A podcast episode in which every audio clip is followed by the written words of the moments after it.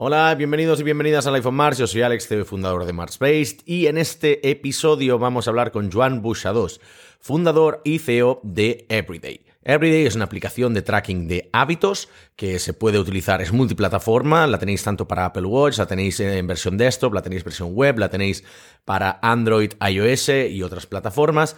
Y la verdad que yo soy un gran power user. Si me seguís en redes sociales y, o incluso en mi blog personal habréis visto que soy un gran valedor de esta aplicación porque me ha ayudado a mí mucho a construir hábitos y a ser una persona mucho más constante. Pero enough product placement.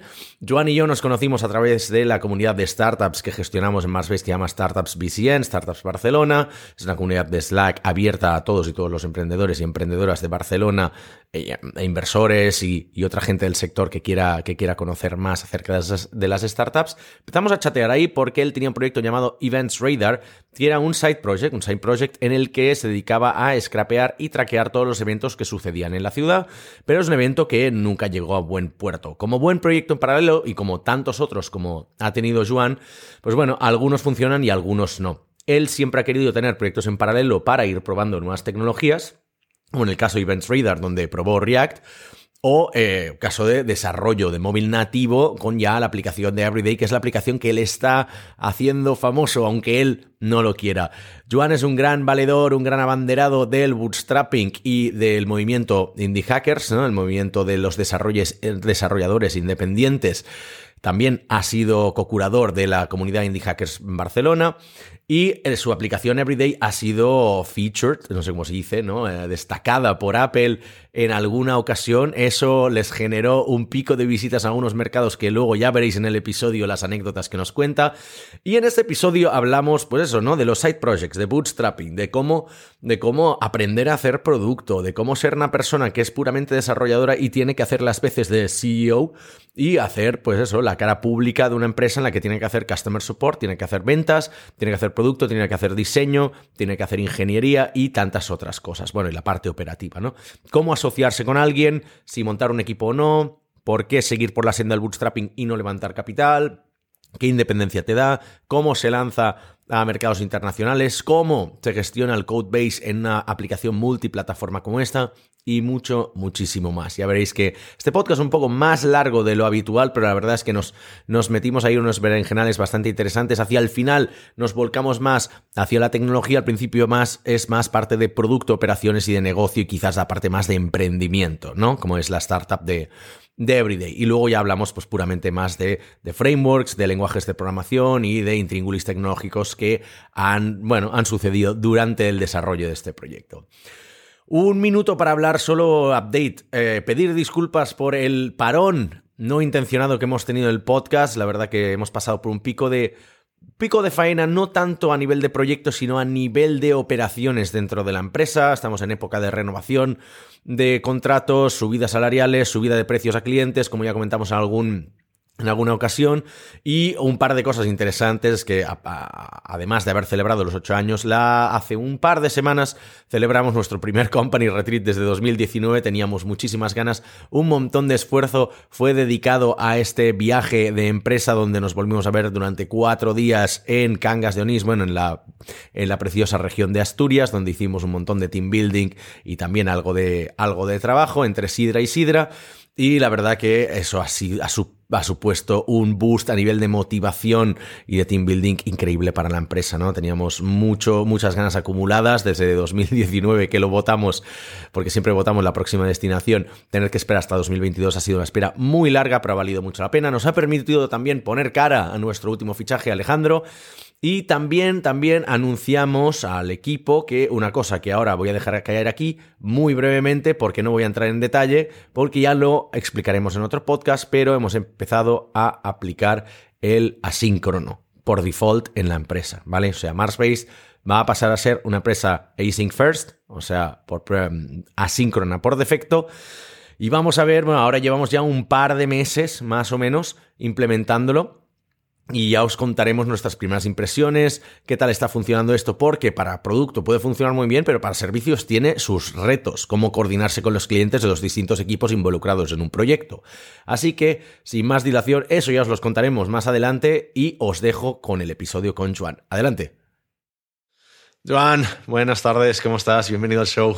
Buenas, gracias por invitarme. Vamos a hablar de, side projects, vamos a hablar de Everyday. Tú y yo nos conocemos desde hace un tiempo por la comunidad de startups que tenemos en Marsbase y me va bien, me va bien porque generalmente no hablamos de esto y hay poca gente que lo, que lo tiene presente. Tenemos una comunidad de, de Slacks que se llama Startups Barcelona. Y ahí nos empezamos a hablar a raíz de uno de tus anteriores proyectos, que era Events Radar, ¿no? una plataforma para aglutinar todos los eventos de, de la ciudad, que lo tenía súper automatizado. Y de ahí quedamos un día para comer y luego ya, mm, bueno, surgió un poco la, la, amistad, hemos ido de conciertos, luego Everyday. Pero antes querías contarme una anécdota y no te he dejado en la intro. Dime tú cuál fue la primera impresión, porque digo, creo que esto es carne de podcast. O sea, ¿cómo, cómo nos conocimos? Porque recuerdo, lo tengo un poco borroso yo. No, a ver, es que estábamos aquí hablando y me ha venido a la cabeza. Digo, yo cuando, cuando aún no nos conocíamos, eh, claro, la primera vez que oí hablar de ti, yo que lo típico, eh, de Twitter o de Slack o lo que sea, yo digo, voy a ver quién es este tío. Y, y, y la primera impresión que me, me, vino a la cabeza fue, hostia, es como David Heinemeier Hanson de, de, Barcelona, ¿no? Porque, bueno, supongo que me leí Mars Based, que erais Bootstrap, que erais bastante gente. Y yo, hostia, ¿sabes? Entonces, aún no había tanto el movimiento de indie hackers o creo que, que indiehackers.com aún no existía y, y, claro, era como bootstrapping, era la idea cuando se estaba, bueno, cuando, cuando aprendí sobre ella, ¿no? Pues era por los, por los blogs de, de, HH y, todo esto. Y por eso me acuerdo que al principio tenía esta impresión de, de ti, ¿no? Digo, hostia, eh, hay que conocerlo a este tío. Ahora ya no tiene tan buena reputación, ya no es tanto un cumplido que te llamen de HH, pero ya ha pasado con Basecamp. No, me acuerdo ya qué pasó, pero sí sé que hubo bastante controversia con algunas de las cosas que dijo que la verdad que no eran muy, muy apropiadas. la cosa es que es curioso porque todo, o sea, es verdad que nosotros hemos, nos hemos abanderado en el tema del bootstrapping, pero al final es una agencia, o sea, quiero decir, somos una, una, empresa de servicios que se tiene que financiar con clientes, pero está, está hecho adrede, o sea, en verdad está hecho adrede. Y la gente podría pensar que es como para atraer quizás a, más developers y hacernos los guays. No, es porque hay tantas agencias que levantan capital que realmente no son independientes como lo somos nosotros, ¿no? Y queremos un poco abanderar esto. Y también porque, por otro lado, hay gente que se piensa que somos una startup y no lo somos. Entonces, como que hay que, hay que marcar los límites y decir, decir lo que somos. Cuenta, cuéntanos un poco sobre Event, Radar, porque es el, el, proyecto por el que te conocí y creo que va bien para, para luego dar pie a Everyday, ¿no? Que es, la, que es la por la que te estás dando a conocer. Bueno, Event Radar me, hace gracia que, lo saques porque ya a veces ni me acuerdo, ¿no? Fue un, fue un side project así de un par de meses que hicimos con un amigo. Mm, siempre estamos haciendo side projects para aprender nuevas tecnologías y, para hacer cosas más divertidas que nuestros trabajos de autónomos en ese momento. Y Event Radar fue una idea muy, muy tonta, que era hacer como un meneame, pero de eventos. Es decir, que la gente pudiera mandar eventos que, que descubrían la ciudad y, y bueno, la gente los votaba para que fueran más arriba y tuvieran más visibilidad. Y un poco la gracia también era que al final tú vas a todas las webs de eventos de, yo qué sé, en, Barcelona, ¿no? Time Out o Songkick o todas estas para conciertos y siempre, siempre hay lo mismo. Siempre encuentras lo mismo, no encuentras las perlas o las cosas en plan, hay un, hay un concierto familiar en un bar en Gracia esta tarde, ¿no? No te enteras de estas cosas. Entonces era un poco esa gracia, pero bueno, que tampoco lo le dimos mucha, mucha eh, vidilla. No, porque al final es el tema de la, curación de este tipo de, contenido es jodidísima. Porque mm. eh, para tener todos los eventos tienes que encontrar todos los, los sources, ¿no? O sea, todas las fuentes de, eventos. Y hay que hacer 50.000 integraciones, hay cosas que no se publican aquí, hay cosas que se publican en privado, entonces como que nunca llegarás a tener Eso explica porque hay plataformas que en Barcelona lo intentaban y lo intentaban en serio porque realmente había un negocio detrás y igualmente lo han ido abandonando. No, sé, imagínate nosotros que era como un proyecto así para hacer la, la gracia, entonces sí.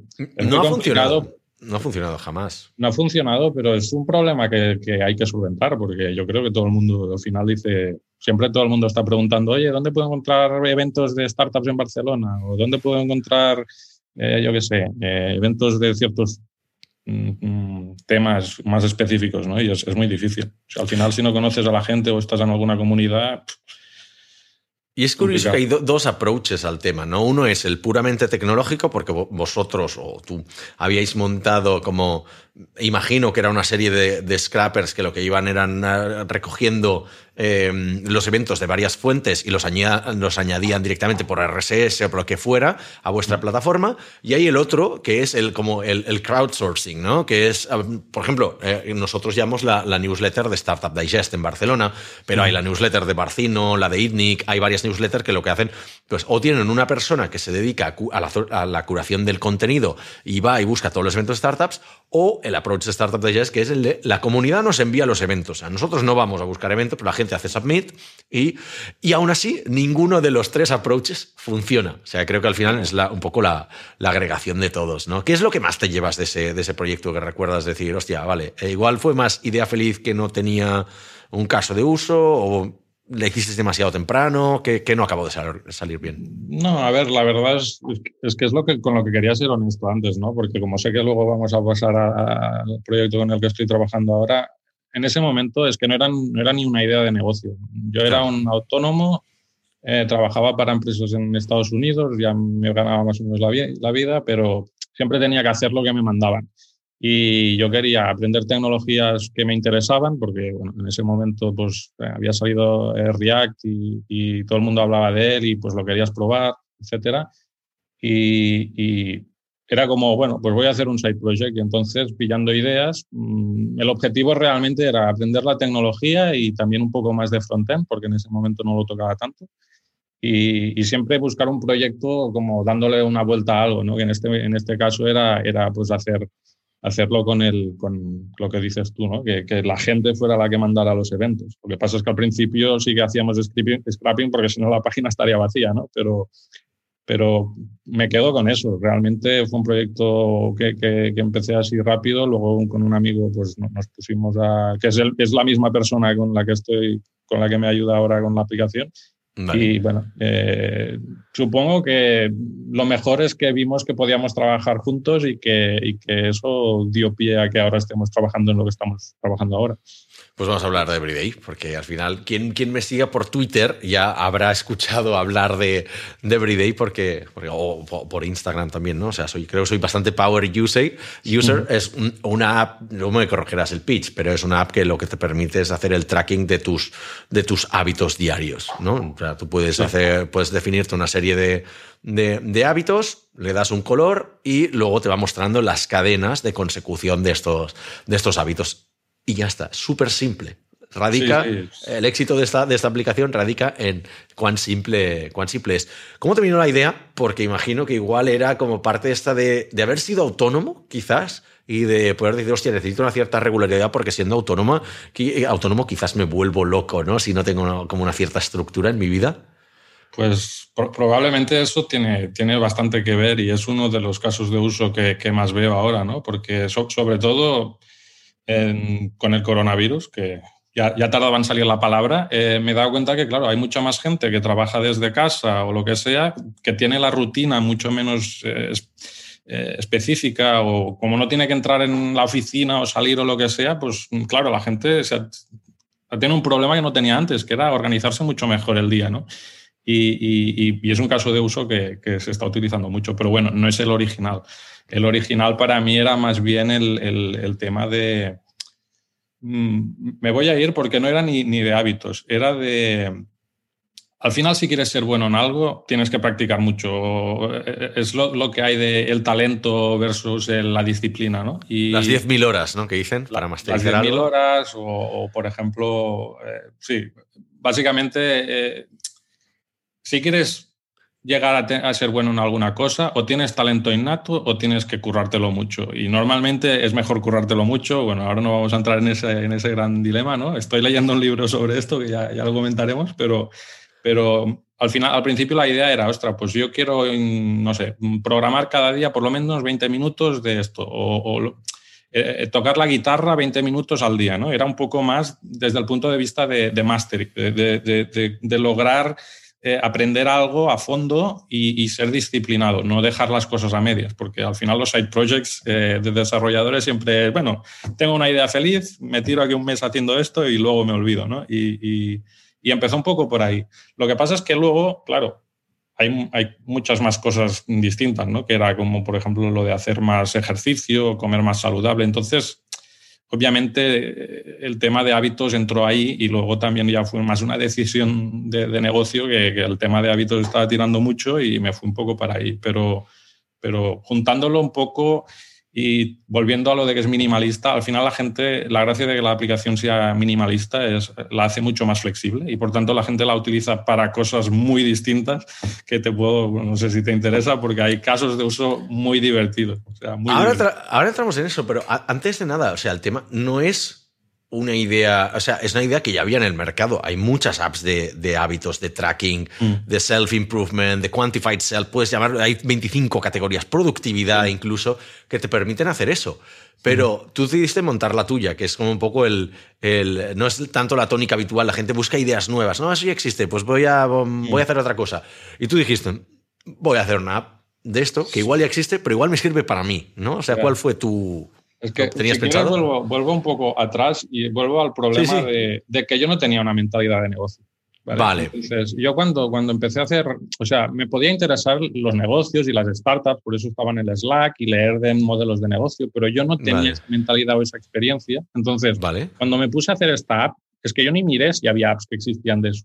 O sea, yo claro para, para, volver también a la pregunta que me has dicho antes, ¿no? Yo al principio eh, simplemente tenía mi lista de, de, de, cosas que quería hacer cada día, o sea, la to-do list que tenemos todos, ¿no? Que, que, hay muchas aplicaciones también para eso. Joder, y, sí, y yo sí. tenía mi, mi, mi, mi, libreta donde me apuntaba cada día lo que, lo que quería hacer el día siguiente y había cosas que me aparecían cada día, día tras día, comer una manzana, ir al gimnasio, lo que sea. Y al final digo, es que esto, aunque lo tache, no me, no me siento bien porque ya no lo tacho porque sé que lo voy a tener que volver a escribir mañana. Entonces ya no... ¿qué, Claro. qué- qué- entonces, ¿qué dije? Pues me voy a hacer una lista de las cosas que tengo que hacer cada día y lo voy a ir marcando. Y de ahí salió la idea. La desarrollé, pero es que no era ni un... Era un side project más. No, no tenía intención de, de monetizarlo ni nada. Eh, lo que pasa es que lo puse en, en la versión ini- inicial, la puse en Reddit, pues le gustó mucha gente y a partir de ahí dije, hostia, pues quizás puedo ponerle un precio y, y bueno, al final ya es que ni me acuerdo cómo fue todo, ¿no? Sé que estaba Indie Hackers por ahí en medio, me dijeron, no, le pone un precio, le puse un precio, la gente me pagó. Cuando alguien te paga por primera vez 12 dólares que valía, para mí fue, hostia, alguien me acaba de pagar 12 dólares por esto que acabo de hecho de hacer, ¿no? Y, y, y, y de ahí un poco cómo, cómo, cómo empieza. Para justificar un poco que no me mirara, ¿no? Que hubiera otras apps. Luego me di cuenta que sí, que me parecían muy, muy, muy iguales todas o que aportaban ideas un poco innovadoras, pero, pero eso ya viene después. Es que yo siempre lo digo, o sea, que ya exista una app mm, no tiene nada que ver. Si, si los de Slack hubieran pensado en ya existen chats, no habrían creado Slack. Si Facebook Claro. hubiera pensado, no, es que esto ya está MySpace o ya está Friendster, Claro. no sé qué, no habrían creado Facebook. O sea, sé que son ejemplos un poco tópicos, ¿eh? pero, pero al final, o sea, no quiere decir que tú no puedas sacarle unos cuantos usuarios, hay usuarios nuevos, hay gente que nace cada día, o sea, siempre habrá Mm. algo. Igual no serás el número uno, pero para hacer una aplicación indie como lo que estamos discutiendo aquí, joder, es súper factible, ¿no? Y quizás yo, yo creo, creo que igual está teniendo éxito la aplicación por eso, por no haberla pensado con una mentalidad de negocio que quizás la habría descartado de buenas a primeras, ¿no? Por haber dicho, pa, esto no va a funcionar, la gente no va a pagar por eso, ya hay muchas, vamos a buscar otra cosa, ¿no? Puede ser, eso no lo sé. Lo que pasa es que sí que es verdad que, que al final, ahora que ves más de negocio, que la gente piensa, la gente valora mucho la idea al principio y, y, y yo creo que la idea es muy importante, pero no por lo que se cree, no es muy importante porque sea algo nuevo, es muy importante porque te tiene que motivar a ti defenderla, pero, Vale. pero lo, más, lo más importante es, o sea, al final lo que se ha demostrado que funciona mejor es coger la una idea que ya existe, que la puedes tener tú y no te das cuenta, pero ya puede existir, casi todo está inventado, pero darle tu vuelta, tu, tu, tu puntito que la hace diferente y que le, da más valor. ¿no? En mi caso, el Habit Tracker es muy simple, pero tiene esta, esta gracia con los colores, ¿no? que, que es una idea de muy, muy básica, pero que marca la diferencia. Y, y, teniendo menos features, teniendo menos mmm, tráfico, teniendo menos... Eh, eh, visibilidad o capacidad de hacer marketing, lo que sea, pues hace que tenga muchos mejores ratios de conversión, supongo, porque si no, bueno, no lo supongo, lo sé, porque es lo veo en Sensor Tower, ¿no? Entonces, eh, eso es lo que me ha dado la posibilidad de, de, entrar ahí. Una, otra cosa muy distinta es si este tipo de, de, esta manera de atacar nuevos negocios tiene sentido para empresas eh, con grandes inversiones que se quieren quedar nuevos mercados, pero, pero para bootstrapping el pastel es muy grande y en mercados muy, muy, un, un, red ocean como en el que estoy, eh, eh, o sea, es más factible que nunca. Exacto. Y, de hecho, animar a la gente que haga este tipo de proyectos, porque eh, queremos dar más visibilidad a los proyectos indie, los proyectos bootstrap, eh, no al ABC del emprendimiento que es, ostras, eh, ficha a alguien de marketing, levanta capital, pasa por una aceleradora, fuck that shit. O sea, si sigues los pasos de todo el mundo, llegarás al mismo lugar donde han llegado los otros, ¿no? Pero yo, no, yo no voy a, yo no estoy en contra, me parece bien. Lo que pasa es que no es para mí y al final yo lo empecé a hacer o cuando me lancé a la piscina en serio fue porque vi que otra gente lo había hecho, lo había logrado y se ganaba muy bien la vida haciendo proyectos que les gustaba, con un estilo de vida que ellos querían llevar. Eh, Como lifestyle businesses, ¿no? O sea, ¿te acuerdas de alguno en concreto? O? Bueno, ahora estaba pensando, por ejemplo, en, en, Peter Levels de, nomadlist.com, que es el ejemplo típico, pero claro, creaba mucho contenido y como es muy bueno en marketing, pues bueno, luego en otras cosas podemos discrepar, pero lo que está claro es que ha inspirado mucha gente a lanzarse a la piscina. Luego también Tyler Tringas, que siempre hablo de él porque realmente. Mm, eh, aprendí, bueno, me dio muy, muy buenas ideas. Y, y Sí, o sea, básicamente, básicamente eso. Em, solo me, ha quedado por decir una cosa antes, que es que tú empieces haciendo un proyecto bootstrap, por tanto más pequeño, que puede ser una idea que ya existe, pero que le das tu vuelta, no significa que luego esto no lo puedas utilizar de plataforma para hacer algo más ambicioso.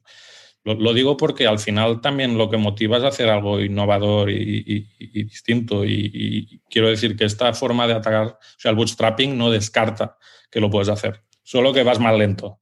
Exacto. Vamos a decirlo así. Y que puedes marcar tú mismo las reglas, que es como una de las. Lo que hablábamos un poco de, la independencia esta de decir, hostia, pues como Mars Base, ¿no? Empresa independiente, no tenemos board, no tenemos inversores, dependemos de los mm. clientes, relativamente, o sea, mm, no, o sea, podemos decir, puedo decir lo que me sale de las pelotas en Twitter y soy conocido por eso. Nos podríamos poner en modo Braveheart, ¿no? O sea, es, libertad, libertad absoluta eh, para todo para todo. Claro.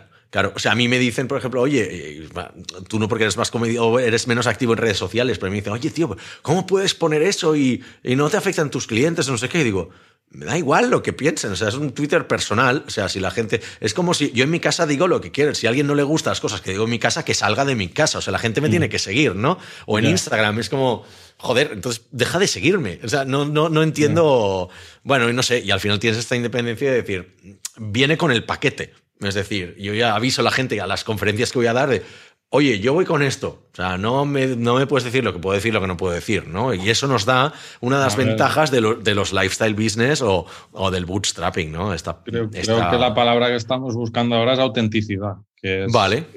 Eh, al final, cuando tú tienes que estar en o seguir un tipo de reglas, al final te acabas conformando o formando siendo similar a todo lo que hay. Entonces, con los proyectos indie hay un poco eso de autenticidad que, es, muy, que es, muy, es muy importante, yo creo. Sobre ¿Cuál es? volvamos al tema del, eh, de, que habías mencionado. Hay casos de uso de la gente. Antes de entrar, me gustaría hablar mucho de producto hoy, ¿no? Porque, mm. porque al final creo que gran parte del éxito también, o sea, es lo que decía, es cómo es de simple aplicación, los visuales y tal, pero pero has mencionado los casos de uso y digo, vamos a empezar a dar algo, como un contenido un poquito más off topic y luego entramos de pleno en el tema. ¿Cuáles son los casos de uso más raros que has visto? El, que me ha venido a la cabeza cuando te lo he dicho ha sido uno de esta semana, que hay una chica que, que usa la aplicación, o sea, es entrenadora de, de perro. Y, y, utiliza la aplicación para hacer seguimiento de todos los ejercicios que les hace hacer a cada, a cada perro. Y entonces tiene el tablero y usa un color para cada perro, entonces necesita más colores porque no hay la app aún no tiene tantos colores como ella eh, entrena, o sea, el número de perros que ella entrena. Y me ha pedido un huevo de features, como yo diciéndole, ya, pero es que, como diciendo, es que la app no está pensada para esto, ¿no? Entonces voy a, voy a, pensar a mí me gusta mucho la parte de producto y siempre estoy pensando cómo puedo hacerlas, cómo puedo añadir las funcionalidades nuevas sin perder la flexibilidad. Es decir, que la gente, que sea como un, Excel, ¿no? Que lo puedes utilizar para absolutamente todo. sea. para, para mí es bastante importante eso. aunque vaya en contra de lo que siempre se dice, ¿no? De tú tienes que buscar un nicho, hacer funcionalidades muy específicas y estoy seguro, estoy seguro que, que pueden incluso funcionar mejor. O sea, lo que, lo que se dice, el, conocimiento eh, que tienen estas empresas. Pero para mí lo que me ha funcionado es la flexibilidad, el disparar hacia todos lados y, pillar tanto tráfico como pueda. Eh, obviamente es una aplicación que tiene un precio relativamente bajo. Eh, no por el mercado en el que estoy, que en, ese caso sería alto, pero por, comparado con, con, aplicaciones que hay, es, una, es decir, que la gente no se espera funcionalidades muy específicas para sus necesidades.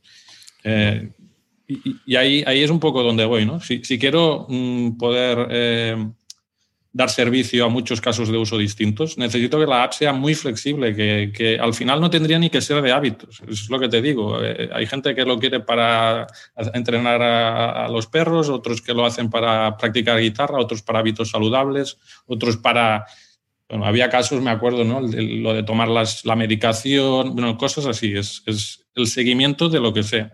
Y claro, van apareciendo funcionalidades muy específicas que digo, tengo que ir renunciando a ciertas cosas porque no puedo.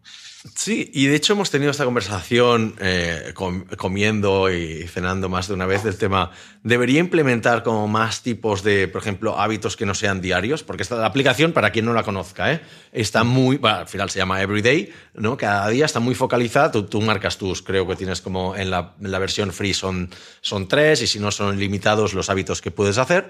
Y eh, cada día te aparece un cuadradito en el que puedes darle, lo he completado o no a grandes rasgos es esto, ¿vale? Tiene igual alguna, alguna cosa más, pero, pero lo que tiene es que, que te va generando una cadena, de, el, del color se pone cada vez más oscuro de cuántos, conforme cuántos días llevas de, de cadena de hábito, ¿no?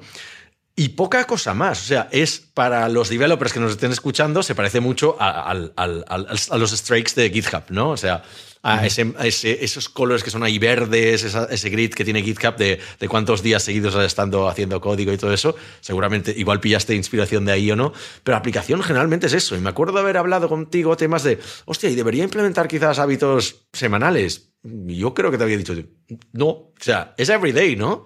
Pues everyday. O sea, sí que a mí me convendría tener hábitos semanales, pero everyday, tío. Y la gente que no quiere everyday, que se joda. O sea, la app dice everyday, ¿no? Pues... Sí, no. O sea, esta, esta ha sido una de, las, una de las features o de las decisiones de producto más importantes que he tenido que hacer y, y que aún están ahí. O sea, mm, son esas decisiones que vuelven y que no te puedes sacar de encima, pero mm, es que incluso tengo usuarios que me escriben, por favor, por favor, no añadas más features. Es que es así en plan, al fin, eh, hay apps que, que, habían ido muy bien, que les han ido añadiendo features y, las han estropeado. Entonces, mm, el objetivo es hacer muy poco, pero muy bien, mejor, cada vez mejor. No, no añadir más features para, para cubrir el, el, el, 1% de las necesidades de la gente solo porque hay un hábito. Yo lo entiendo, ¿eh? Y, y no, y por eso aún tengo el dilema. ¿no? Es porque no este tienes agente de marketing ahí, no tienes agente de marketing que te pida cosas. Ah, bueno, ¿en, el equipo o, en, o, en, como usuarios? No, en, eh, em, en, el equipo. En el equipo. Es, es, posible, aunque piensa que la gente de marketing soy yo, que soy el que responde los emails de feedback. tú, eres, tú eres un developer, tío. ya, ya, está claro. no, pero yo, yo, te comentaba en la intro precisamente que digo, hostia, o sea, quizás en los dos años, los al principio sí que recuerdo cambios, pero tengo la impresión de que en dos años Mm. No ha habido features nuevas, no le veo cambios a la aplicación. Mm. Por un lado, eso. Pero por otro lado, no recuerdo jamás, jamás, desde que me he instalado la app, algo que no haya funcionado. Y digo, va muy en línea lo que dices tú de hacer muy pocas cosas, hacerlas, hacerlas muy bien, ¿no? ¿Cómo decides el, roadmap de producto? Hmm. Em, a ver, básicamente, al principio ¿vale? Para, para, separarlo un poco, ¿eh? porque al principio estaba mucho en la filosofía, como estaba también como trabajando en, en, equipos eh, fuera que iteraban mucho, era básicamente saqué una versión de base y luego cuando vi que la gente me pedía cosas, era literalmente, ¿eh? eh oye, me gustaría no sé qué, y digo, ah, pues esto lo puedo hacer en cinco minutos. Lo hacía, lo deployaba. Era, era como la magia al principio. Que vale.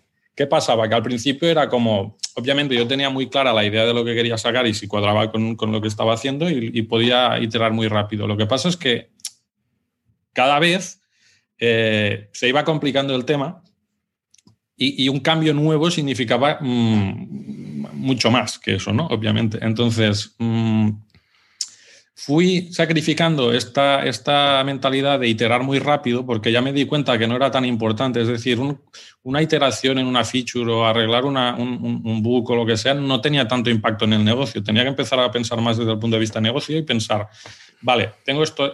Es decir, iba agrupando más las, el, el feedback que me daba la gente con las features que yo quería sacar y entonces iba haciéndolo más, mucho más eh, a cámara lenta, ¿no? Entonces me he ido mucho de la iteración rápida al batching, que es en plan, a veces tardo mucho, pero entonces saco algo importante, ¿no? Y, volviendo un poco a, lo de antes, ¿no? Que dices que la app no ha cambiado.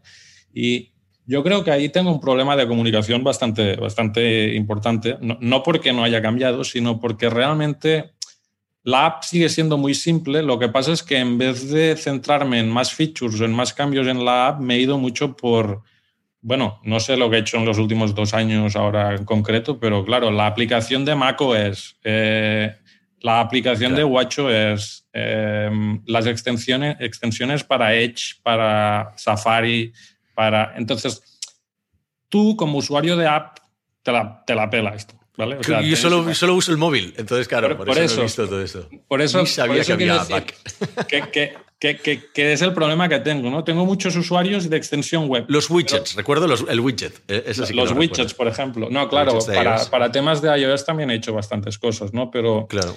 que ya no son tanto en la aplicación, sino yo qué sé, que el, temas de, del Continue with Apple, ¿no? El login de Apple, eh, em, eh, lo de que te recuerde las contraseñas, notificaciones, son cosas ya mucho más externas para, para, mm, para hacer el producto un poco más maduro, pero, pero es lo que te digo, al final, al final es que tengo la aplicación en 7, 8, tengo 7, 8 code bases distintas. Entonces, que aunque quiera ir más rápido, no puedo. O sea, piensa que, piensa que hay aplicaciones como, no sé, Todoist, que estábamos hablando hace un momento, que tienen, están en las mismas plataformas que yo. Lo que pasa es que ellos son 80. Son ciento y pico ya, ¿eh? ciento y pico. pues, pues mejor me lo pones. Entonces, claro. Eh, ¿Y tú eres, sois dos? ¿O estás todavía así? Somos dos. sí, sí. Claro. E, es decir, no me estoy justificando, ¿eh? pero ¿qué, quiero decir? ¿Qué, me, ¿Qué tenía más impacto para mi negocio? ¿Iterar en la aplicación para arreglar una tipografía que es gris y la gente mayor no la lee? ¿O hacer la extensión en Edge y abrir un mercado nuevo. ¿Sabes? Es, es un poco, es un poco es el, el tema, pero obviamente eh, a mí como persona de producto sí que me, sí que me molesta, porque para mí la aplicación móvil es, es, es eh, tiene mucho margen de mejora, la aplicación web mucho margen de mejora, etc. Bueno, pero, pero o sea, al final todo el, todo el mérito de decir, hostia, está seis code bases distintos, y, solo que yo sepa, creo que eso lo desarrollas tú, que tu colega no está desarrollando. Igual me equivoco, ¿eh? pero es como que. No, bueno, no, no, desarrolla él, desarrolla él. Yo, ah, yo me he ido, o sea, me he ido saliendo del desarrollo. Es el objetivo. me he ido, es el objetivo, pero, pero cuesta. Primero porque te gusta desarrollar y también porque porque bueno, claro, al final el código original es mío y sé dónde están las cosas. Pero... Exacto, exacto, exacto. Pero claro, o sea, el, mérito que tiene todo esto es, es, alucinante, con lo cual, oye, enhorabuena. Pero antes hemos empezado hablando de eh, la chica esta, bueno, el, caso de la chica de, de, los perros y todo esto, y como que le estás dando como customer support a una persona que está, que está pagando. Y tienes no sé cuántos miles de usuarios, pero imagino decenas de miles de usuarios, eh, eso no escala. Espero que no lo hagas por para todo el mundo. Entonces, ¿cómo, ¿cómo consigues gestionar esto de decir, mm, a esta persona le hago caso, a esta no? Porque tu intención, lo sé, es la de ayudar a todo el mundo, pero eso no escala. Joan no escala. No escala, pero, pero, pero sí que da vida, ¿sabes? No sé cómo decirlo. Em, vale. Em, de hecho, es uno de los principales problemas que tengo ahora, que es em, estoy perdiendo demasiado tiempo en customer support, si lo quieres decir así. Sí. Porque, bueno, como, como, es una aplicación a miles de usuarios, pues miles de, bueno, te escribe mucha gente, básicamente. Y te escribe mucha gente con ideas buenísimas, con ideas que dices, esto lo petaría, pero no lo voy a poder hacer nunca. y, con, con, preguntas chorra, eh, con problemas de lo típico, de suscripciones, etcétera. Entonces, mm. claro, hay emails que no puedes no responderlos. Hay yo intento, intento, por suerte, eh, eh, también lo comunico de alguna forma que no me escribe todo Cristo, no te pienses que es, que es... Pero bueno, dos o tres horitas al día a veces sí que me las, me las he retirado. Bueno, imagino que también las reviews en todas las plataformas también, aparte del email, ¿no? Sí, también, también lo miro mucho porque el tema de reviews es muy importante, sobre todo para App Store y Google Play es muy importante. Pero, pero primero, es que ya me he ido un poco de la pregunta que me has hecho, ¿eh? pero ya, ya me ¿cómo, escalas, ¿Cómo escalas tú para dar abasto a toda la gente que te contacta y, y decir sobre todo, pues esta feature, la, la, de los perros la implemento y estas otras no? Ya. Em, a ver, es que es volviendo a la pregunta de antes, ¿no? Me va muy bien hacer el customer support porque soy, recibo el feedback directamente. Además, muchas veces soy yo mismo que, que hace un follow-on, ¿no? Que es en plan, no lo he entendido del todo, explícamelo mejor, ¿no? Es en plan, dame más mm. trabajo. Pero me va muy bien porque tengo mucho más claro luego desde producto y desde implementación cómo puedo, cómo puedo mm, digamos, mm, aprovechar este conocimiento y, poder, introducirlo dentro de la app, ¿no? que, es, que, creo que es uno de los problemas que teníamos en, otros proyectos donde había trabajado, ¿no? que, llegaba el feedback y decías, pero si esto lo va, a empeorar el producto, pero bueno. Em, es complicado, pero vuelvo, es que no te estoy dando una respuesta buena, pero vuelvo a lo de antes. Al final te das cuenta de que todo el mundo tiene problemas muy similares que se pueden solventar con aplicaciones genéricas perdón, con features genéricas. Eh, vuelvo a mi mantra del Excel, pero es que el Excel es de las mejores, del mejor software que ha existido en nuestras vidas, porque yo lo utilizo para 40.000 cosas distintas y muy pocas son para contabilidad. Entonces, em, claro, mm, al final yo intento aglutinar para que la gente mm, entienda cómo puede, eh, cómo puede mm, cumplir su caso de uso con la aplicación. Pero obviamente hay casos que no entran. Hay casos que no entran como el de, oye, yo quiero hacer monthly habits. ¿no? Digo, mi respuesta al monthly habits es, es que no es un hábito. Un hábito es algo que se puede automatizar, que haces cada día o casi cada día. Una cosa que haces una vez al mes es para una aplicación de, de tareas y esta aplicación no es de tareas. Y, y, sí, tienes, tienes que decir que no a, muchas cosas. Bueno, es una opinión, perdón, joder, es una aplicación opinionada, ¿no? Lo que decíamos antes, que te da la autenticidad que te da este, este tipo de, independencia, te da el decir, esta aplicación no es para eso. Y si te gusta bien, si no, pues oye, anchas Castilla en ese sentido. Todas lo son, ¿eh? todas lo son. De hecho, final, al final todas las Sí, pero intentan ser como mucho más nice, ¿no? Muchas veces son ay, sí, lo tendremos en cuenta y te ponemos ahí como que, ¿sabes? Este, este ¿cómo decirlo? Este sugar coating de, de todo súper chachito, súper guay, que lo hacen las aplicaciones para que al final, somos una cosa que funciona, pero tú igual puedes permitirte, no, mira, esto no es para esto, lo siento, hay estas otras aplicaciones ahí, ¿no? A ver, yo no te voy a decir que no he respondido, me lo voy a pensar o estoy intentando encontrar la fórmula para introducir esto, ¿no? Como por ejemplo con lo de los que, hay mucha gente que tiene hábitos que no son cada día y, entonces entiendes, bueno, claro, si quieren utilizar la aplicación para más de para ciertos hábitos que no lo son, mm, les tengo que dar una posibilidad, ¿no? Eh, ¿Qué pasa? Que en muchos casos a mí me vale más la pena no, no, hacer perder el tiempo a la gente también. Yo les digo, mira, esto no lo voy a hacer en la app porque no sé, no es, aunque, tenga mucho sentido, no es ni el objetivo que tengo yo. Incluso he recomendado aplicaciones de la competencia a veces, ¿no? Le he dicho, oye, utiliza esta o utiliza la otra porque, porque te va a ir mejor que la mía. Y al final, para mí lo más importante creo es que todo el mundo que haga eh, tracking de hábitos va a hablar con otra gente para decirle que le ha ayudado y más gente va a buscar en la App Store y más gente va a encontrar mi app. Es un poco eh, mi idea, ¿no? ¿Tú te acuerdas de cuando fue el momento que dijiste, hostia, esto está empezando a tirar, voy a dedicarme a esto full time? Porque yo creo que es el, el, momento clave en todos los side projects. Y te lo dice una persona que ha empezado 27 side projects y nunca ninguno ha funcionado. Entonces supongo que hay algo eh, que, que estaba haciendo mal, pero eh, quizás no ha habido el suficiente foco o quizás no ha habido en uno en concreto, el saber identificar el momento que dices, ahora este tienes que darle todo el cariño del mundo, ¿no? ¿Cómo, cómo, fue esta transición con Everyday?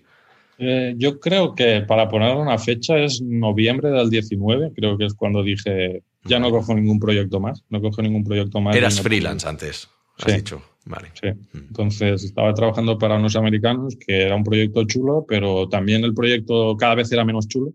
Mm. O bueno, era muy chulo al principio porque también tenían más libertad y luego cuando ya dependían más de lo que les decían los inversores ya no era tan bonito. Entonces dije, mira, creo que es un buen momento para, para intentarlo.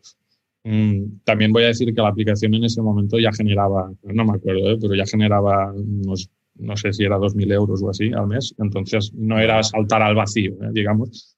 Y, y de ahí que, que bueno, que, hiciera el paso, ¿no? Mm, claro, eh, ¿cómo, llegas a ese punto? Eh, yo creo que al final es, volvemos al, al, objetivo de la app, ¿no? Es como la disciplina. Es decir, yo me había dado cuenta que siempre dejaba los proyectos a medias.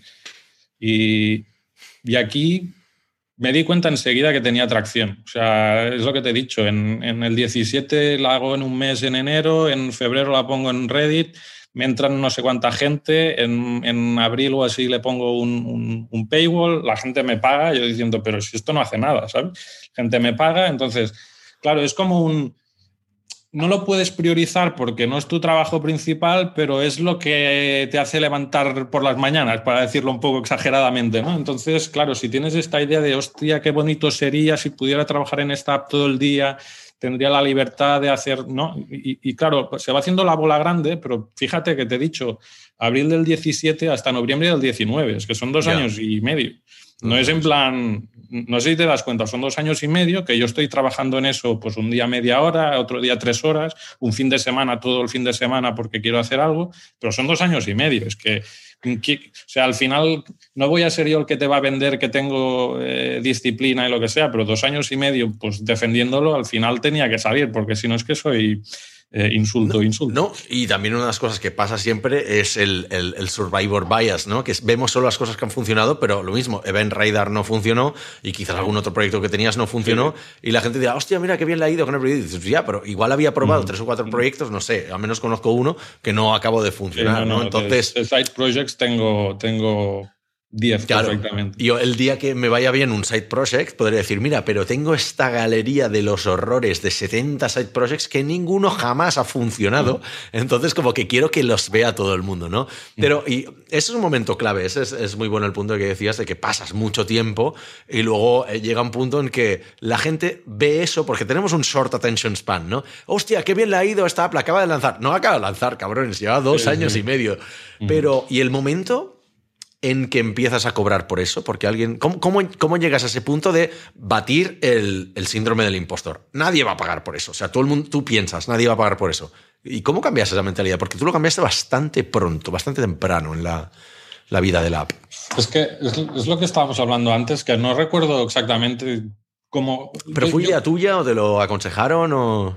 Yo creo que, es decir, eh, ya fue ese momento, si no me, si no me equivoco, eh, bueno, yo ya estaba en, Hacker News, que ya había muchas gente que decía, yo mi side project hace tanto, ¿eh? no sé qué, ¿no? Luego está Levels de, de Nomad List que pues, te decía, no sé, 50.000 euros al mes, unas cosas que decías. Yo pensaba, si este tío, que no es ni programador, eh, eh, se gana 50.000 euros al mes con código, yo no puedo ganar 2.000 euros al mes con código. o sea, es que era, ese era el razonamiento, ¿no?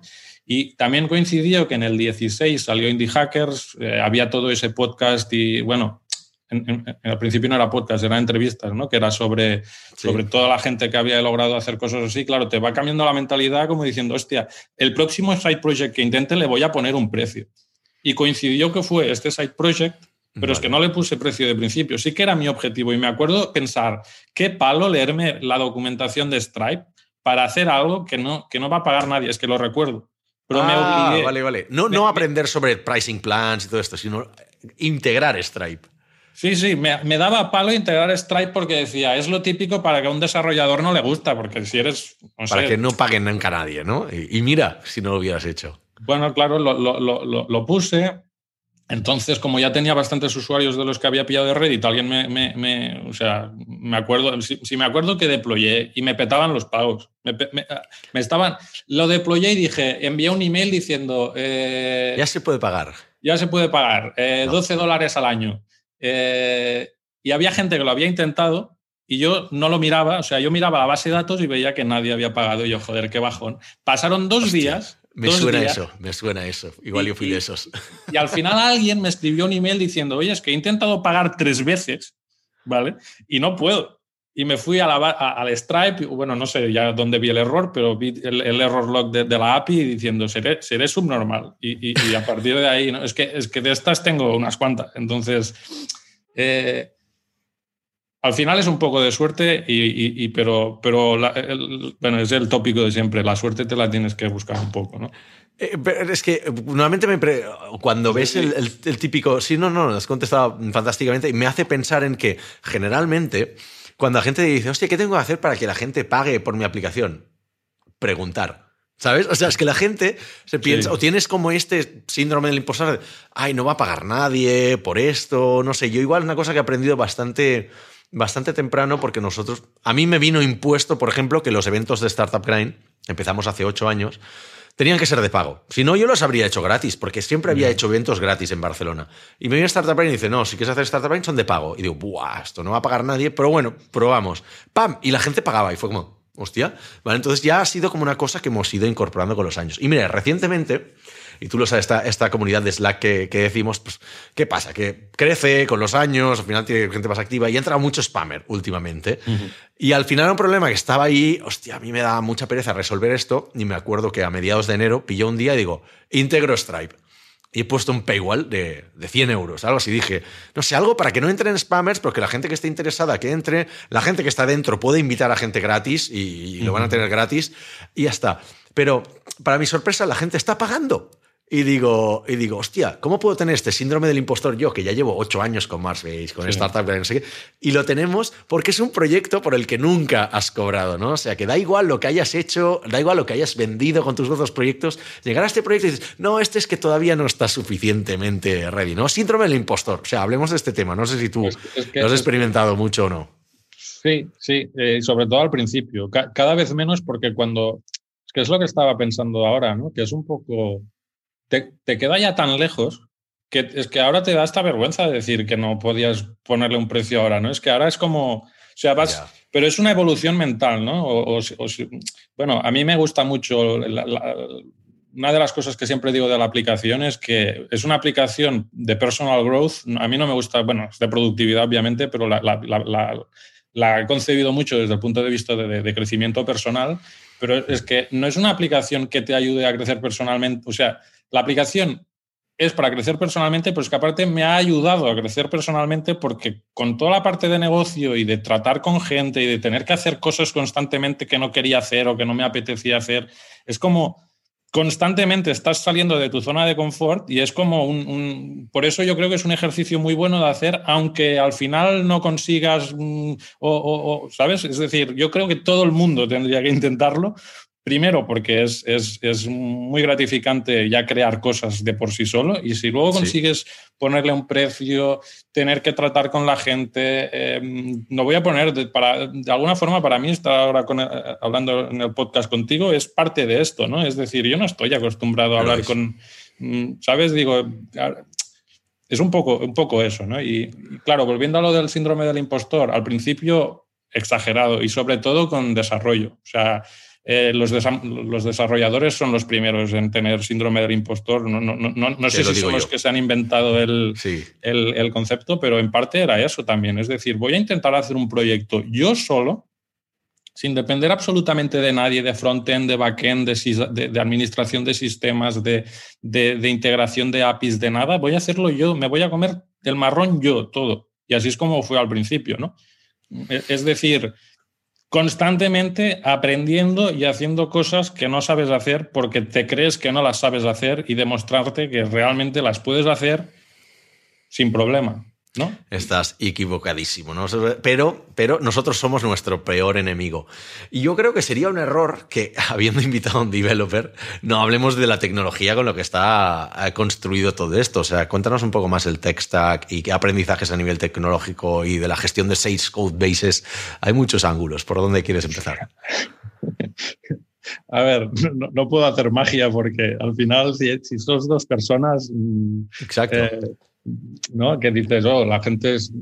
es decir, hay mucho meta, pero, pero no como en una empresa con, equipos grandes. Nosotros no tenemos tantos problemas de comunicación. Ahora me, estoy escapando un poco de la pregunta sin querer, pero, pero volviendo al, Te regreso yo. A, lo que está de moda ahora, ¿no? De que es la, comunicación asíncrona entre equipos, trabajando en remoto, que... Y, yo, yo le hacía la coña a Dani, ¿no? Mi, mi, mi amigo, le digo, le digo nosotros no, no tenemos ni comunicación asíncrona. Eh, quedamos, o sea, hablamos media hora cada lunes, ¿sabes? En plan, ¿qué hemos, qué, qué hemos hecho? ¿Qué problemas hemos tenido? ¿Qué vamos a hacer esta semana? Y hasta la vista. Y, a ver, estoy exagerando. Obviamente tenemos el Slack por si pasa alguna cosa y a veces nos decimos algo, pero. ¿Un Slack para dos personas? Es un poco overengineering, sí, pues, mira, porque es un Slack que tenemos con unos amigos de la universidad y ah, usamos. O sea, es que es así, es así. Em, y dices, hombre, cuando empecemos a trabajar con gente o si empezamos a trabajar con gente, esto no va, bueno, pues ya cuando tengamos el problema ya lo arreglaremos, ¿no? Exacto. Volviendo A, lo del, a lo del tech stack, mm, la app, la app empezó, la app empezó siendo aplicación web, que no sé si lo he dicho, eh, era React con, con Webpack y bueno, em, eh, eh, SAS, creo, sí, SAS. Y, y, y, mm, bueno, empecé con eso. Luego eh, bueno, continuó con ese bastante tiempo. Hice la extensión de, Firefox y de Chrome bastante al principio, ¿no? Una que te la pone cuando aprietas en New Tab, pues para que te salga el tablero y lo tengas top of mind, que digo yo, todo, todo, todo el día, ¿no? Eh, y a partir de ahí, pues fue cuando mucha gente me pedía, oye, aplicación móvil, aplicación móvil, me iría muy bien, aplicación. Yo no tenía ni idea de aplicaciones móviles y aparte no soy un gran, usuario de aplicaciones móviles. Soy, soy, soy muy, como siempre estoy con el, con el, con el ordenador y todo, no. O sea, para mí los móviles solo son para WhatsApp y has visto que bien vendo mi app. Sí, sí, eh, sí, sí. sí. yo, yo, recuerdo hacer push por el tema de la aplicación móvil porque al final es donde o sea, generalmente yo tengo asociado probablemente curro con el ordenador y luego móvil cosas personales, ¿no? Y al final del día, el review ese que haces de, hostia, me mm. cuesta más ir al ordenador, abrir una tab, everyday, marcar los hábitos, que en el móvil, que ya lo miras en cualquier momento, hostia, venga, la última cosa del día, pam, pam, pam, pam, pam. ¿no? Sí. Perdón. No, a ver, está claro, está claro que tiene muchísimo sentido. Lo que pasa es que en ese momento, piensa que yo estaba en un momento que, que ya a duras penas podía trabajar en la aplicación web no tenía ni idea de aplicación móvil. Es decir, yo pensaba, a ver, de hecho, supongo que había esa, esa, ese ruido de no, tienes que centrarte en un nicho, no sé qué. Yo, yo me acuerdo pensar, ya hay muchas, en ese momento ya había descubierto que había muchas aplicaciones móviles y yo pensaba, pues yo me centro en aplicaciones web, que hay muchas menos y, y, y, es donde yo soy bueno o donde, donde yo sé hacer algo y, empecé por ahí. Lo que pasa es que en ese momento es un poco cuando empecé a trabajar también con, con, con Dani, ¿no? que le dije, oye, em, la gente me pide aplicación móvil. ¿Te, ¿Te, motiva que nos piquemos a intentar aprender desarrollo móvil y así tú también me ayudas un poco y tal y que cual?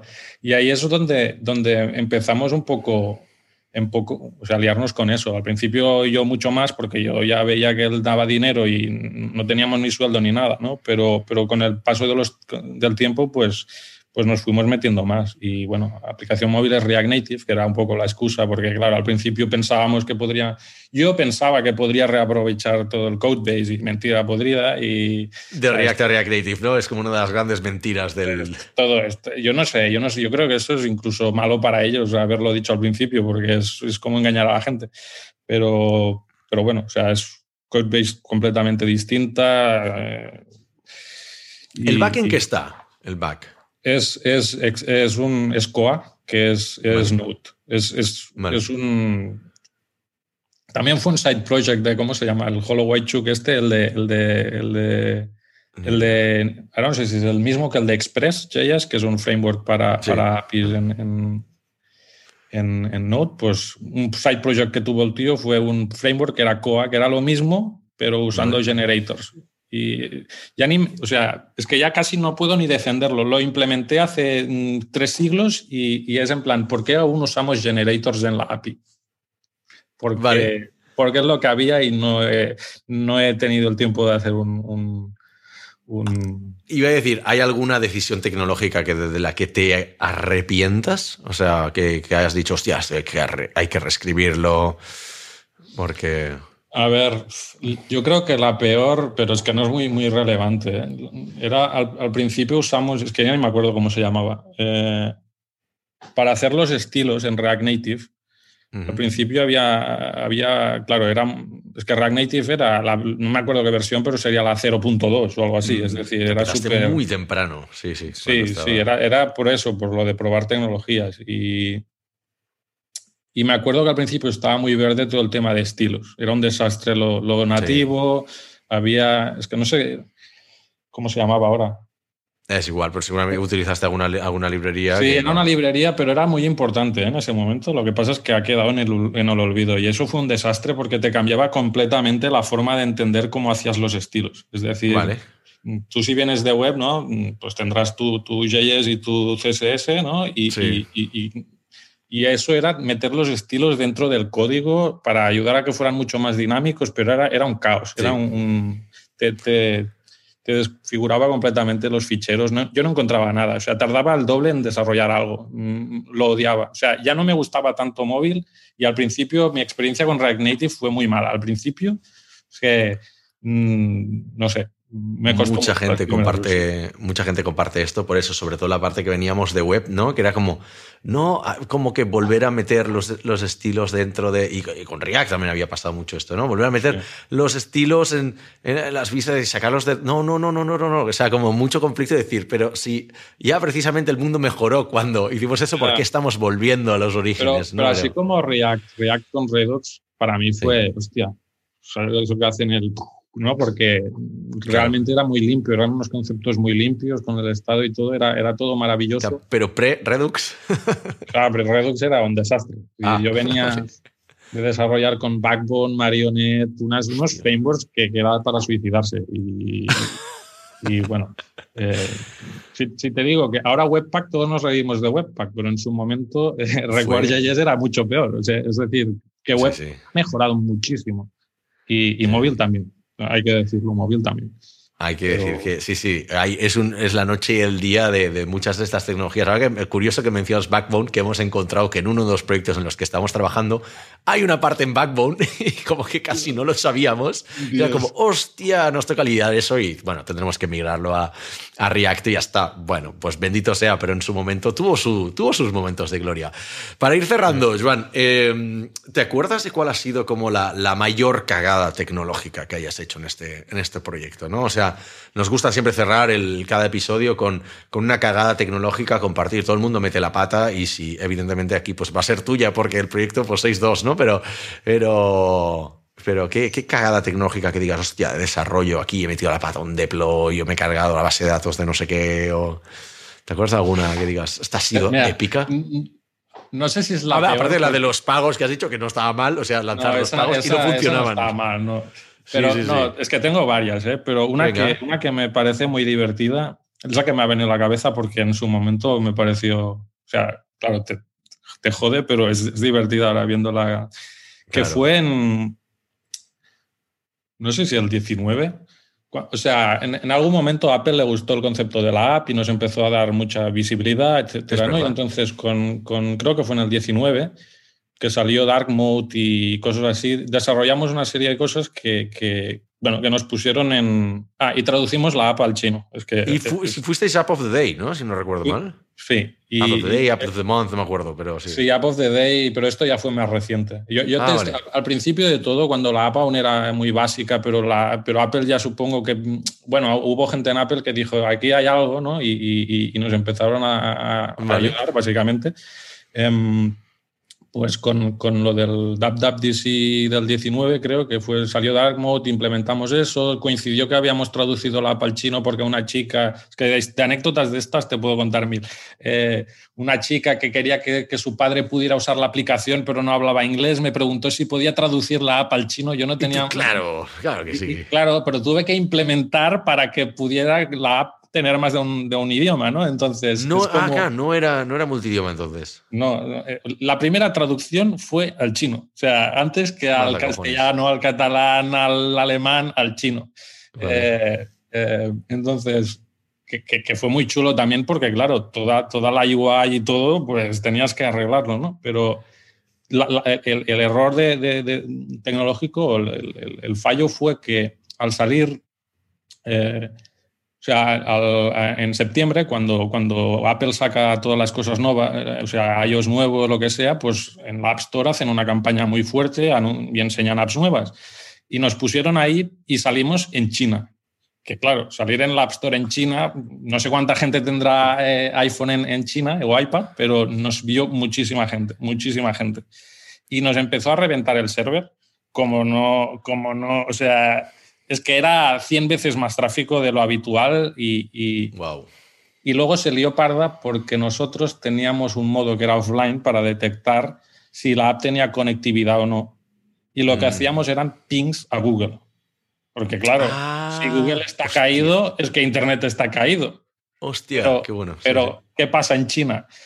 Que no, no puedes, acceder, no puedes acceder directamente. Que no, puedes acceder a Google. Entonces teníamos un huevo de requests, o sea, de usuarios en China quejándose porque la aplicación les decía que no tenían conexión cuando sí que tenían conexión. Hostia. y eso fue una aliada muy, muy bestia. Ahora no me acuerdo los números, pero estoy hablando de miles, de miles de usuarios y, bueno, ahí perdimos, perdimos muchísimos usuarios seguro, pero mm, como anécdota al final voy a decir que curiosamente las reviews no fueron malas.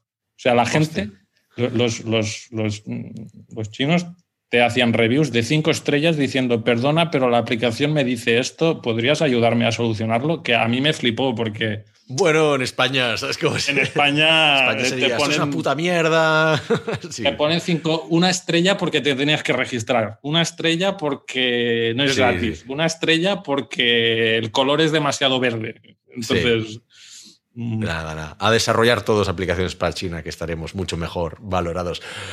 último, último minuto, eh, Joan, ¿qué podemos hacer para ayudarte? ayudarte a ti, ayudar a Everyday. Eh, un minuto de gloria yo qué sé. Eh, supongo que lo mejor que puedes hacer es uh, probar la app y darme feedback y, porque, bueno, creo que os puede ayudar, pero si no os ayuda, por lo menos me decís por qué creéis que no os ayuda y si sois... Eh, yo creo que voy a acabar diciendo que para mí, porque la, gente entiende a tracking como algo muy friki, muy, muy, muy que no viene a cuento. Y, y, parte de mi objetivo es, yo no quiero hacer seguimiento de absolutamente todo y cuántas calorías como y cuánta, cuánto peso para mí es simplemente una lista de cosas que me recuerdan cada día mis objetivos y, para centrarme un poco, porque si no, enseguida queremos hacer mil cosas y nos descentramos. Entonces, es un poco eso. Y bueno, si, les ayuda, pues bien. Y si no, pues espero que al menos mi historia de alguien súper inútil, pero que lo ha logrado, pues les les motive para intentarlo. Veo que el síndrome del impostor todavía impera y sigue, sigue por ahí, pero, bueno, te acompaño en el sentimiento, te acompaño en el sentimiento, es algo que, que tenemos compartido. Muchas gracias, Joan.